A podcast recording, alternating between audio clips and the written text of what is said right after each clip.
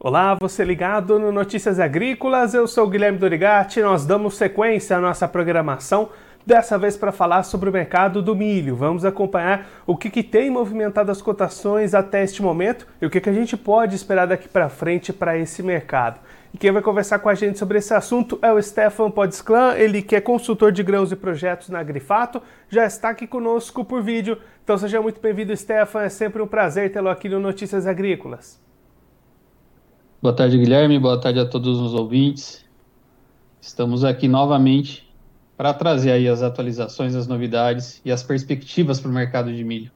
Stefan, da última vez que a gente conversou foi na primeira semana de 2023 e aí a gente comentava, né? Aquela primeira semana ainda lenta de negócios para o mercado que não tinha começado para valer ainda em 2023. Mas o fato é que a gente terminou janeiro, um janeiro negativo para as cotações de milho na Bolsa Brasileira. O que, que pressionou esses preços até esse momento? Guilherme, o principal movimento que veio é, com esse arrefecimento das cotações de milho, principalmente no mercado físico, foi motivado aí pelo, por esse início da colheita da soja. É, os, os, primeiros reportes que a gente tem dessas, desse, dessas primeiras duas, três semanas de, de colheita é que as produtividades estavam surpreendendo o, os produtores né, nesse primeiro momento e trazendo né, uma necessidade aí de espaço físico para colocar essa safra que está chegando. Então, o milho que estava estocado até então, uma, é, todo esse milho, ou boa parte, né, dependendo do de produtor para produtor, precisou jogar esse produto no mercado. E aí a gente viu, sim, o um mercado mais arrefecido em termos de cotações por uma questão de oferta e vale pontuar outro fator também, que o dólar acabou aí trazendo algum arrefecimento. A gente viu o dólar operando aí em níveis próximos de 5,10, R$ 5,15. A última semana, nessa última semana agora, chegou a encostar ali abaixo de R$ reais, mas voltou. E essa pressão de dólar também tirou um pouco aí de ímpeto, ímpeto da exportação. E aí, Steph, até quando a gente olha esses preços, a gente também vê as exportações bastante altas. Alguns produtores até ficam em dúvida, né? Como é que esse preço pode estar caindo, se a exportação está indo tão bem? O que, que a gente pode olhar dessa relação dos números de exportação nesse começo de ano com essa redução que você comentou? É, o, o ponto aqui forte, que saiu o dado preliminar de exportação do CSEX fechado aí para o mês de janeiro e trouxe um recorde aí muito muito forte para o mês, algo que a gente não tinha visto ainda, mais de 6,3 milhões de toneladas de milho. É, e a gente ainda vendo esse, essa, essa transição agora de mês, é, principalmente essa, esse pós-feriado lá na China, que foi o feriado do Novo Lunar, essa semana trouxe algumas indicações de retorno do movimento de, de, de exportação.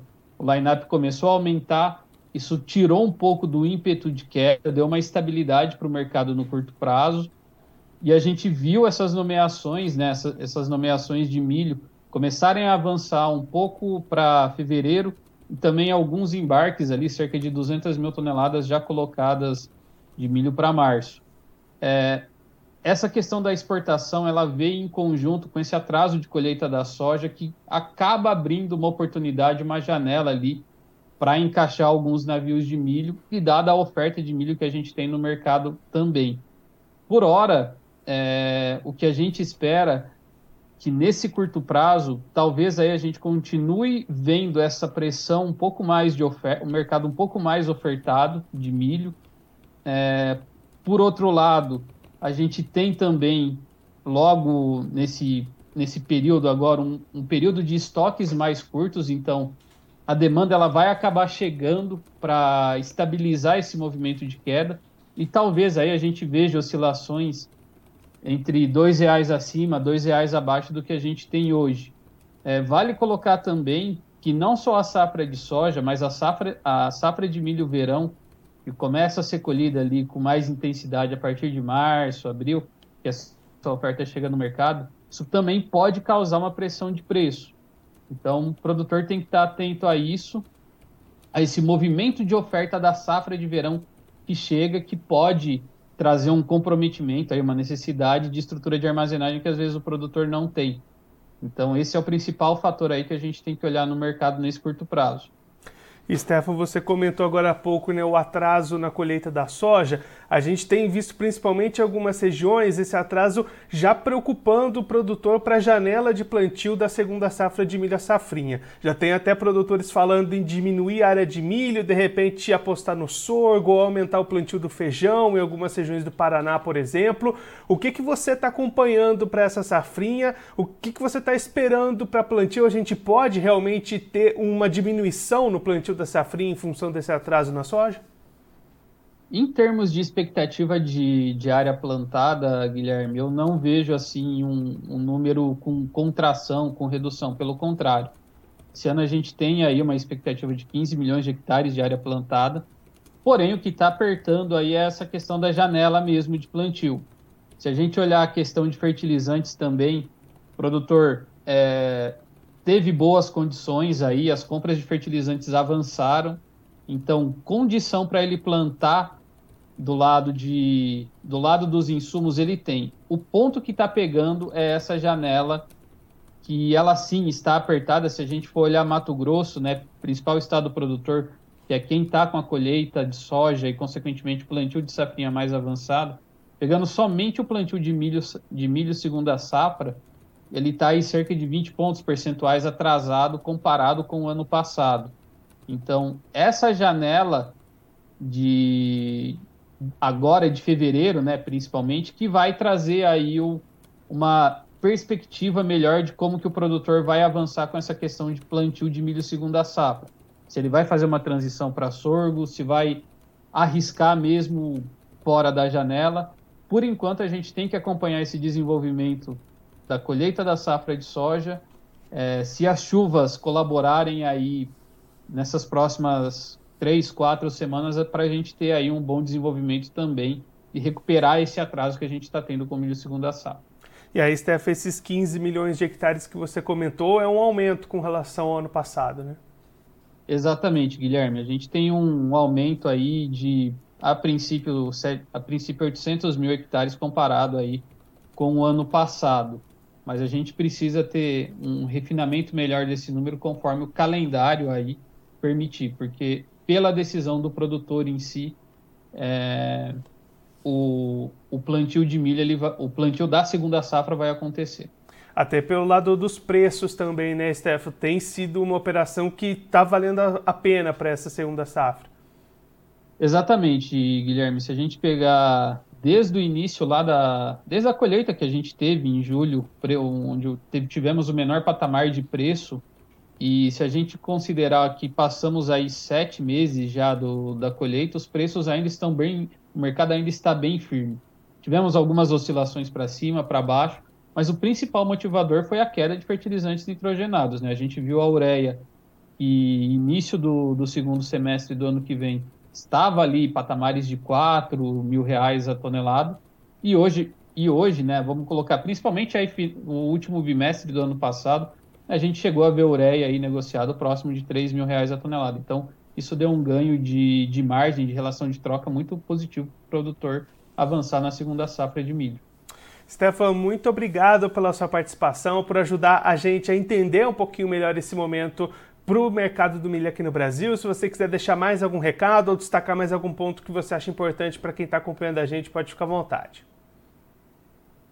É, o que eu destacaria é um, olhar um pouco o cenário internacional também, Estados Unidos tem uma condição mais ajustada, os preços internacionais estão firmes, agora a gente entra novamente aí com um calendário para olhar a questão do corredor de exportações novamente, né? A gente teve a resolução dele entre Rússia e Ucrânia lá em meados de setembro. Agora a gente tem uma nova rodada de discussões, ele tem um vencimento aí para os próximos 30 dias. Então, se ele vai se alongar ou não, isso vai acabar mexendo com o mercado. E tem a situação da Argentina também, que ainda continua no radar do mercado, importante para a formação de preços internacionais. E isso acaba influenciando aqui com alguma oportunidade que pode que a gente pode ter de exportação ainda nesse primeiro semestre, mesmo vendo a safra cheia de soja que está chegando, ocupando espaço nos portos. Stefan, mais uma vez, muito obrigado. A gente deixa aqui o convite para você voltar mais vezes, a gente seguir acompanhando as movimentações do mercado do milho. Um abraço, até a próxima.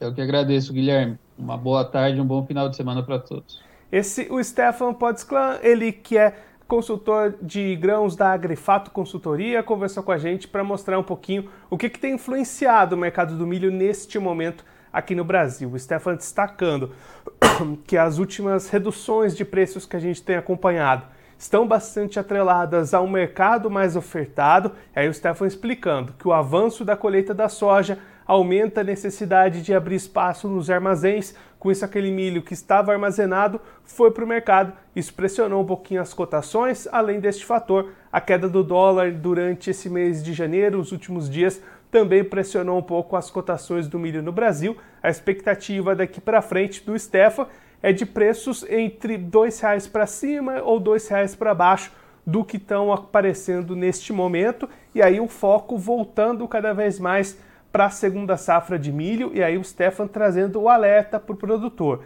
O atraso na colheita da soja pode dificultar a janela de plantio para o milho segunda safra, então o produtor vai precisar ficar bastante atento. à relação de troca é positiva, os preços são positivos para a cultura do milho, e aí vai ficar essa dependência da janela para de repente o produtor decidir arriscar nesse plantio estendido um pouquinho mais ou de repente ir para outra cultura como o sorgo, por exemplo, e aí a gente vai ter que seguir acompanhando como é que vai ser essa decisão do produtor. Até este momento, a Grifato continua trabalhando com um número de 15 milhões de hectares cultivados com milho segunda safra, um aumento de cultivo com relação ao ano passado.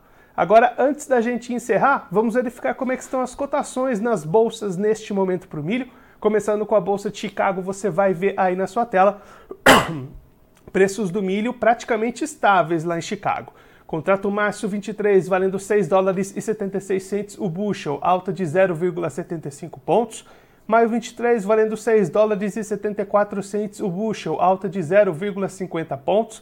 Julho 23 valendo 6 dólares e 63 centes o bushel, alta de 0,75 pontos. E o setembro 23 valendo 6 dólares e 8 centes o bushel, queda de 0,50 pontos. Agora a Bolsa Brasileira B3, cotações levemente positivas nesta tarde de sexta-feira. Março 23 valendo R$ 88,98 a saca, alta de 0,16%. Maio 23 valendo R$ 89,59 a saca, alta de 0,49%. Julho 23 valendo R$ 86,85 a saca, alta de 0,25%. E o setembro 23 valendo R$ 86,69 a saca, alta de 0,20%. Agora eu vou ficando por aqui, mas antes você aproveite para se inscrever no canal do Notícias Agrícolas no YouTube. Por lá você pode acompanhar os nossos vídeos, as nossas entrevistas. Também deixe o seu like, mande a sua pergunta, o seu comentário, interaja conosco e com a nossa programação. Você também pode clicar no sininho, assim você ativa as notificações e fica sabendo de todas as novidades do Notícias Agrícolas. Eu vou ficando por aqui, mas a nossa programação volta daqui a pouquinho então continue ligado no Notícias Agrícolas.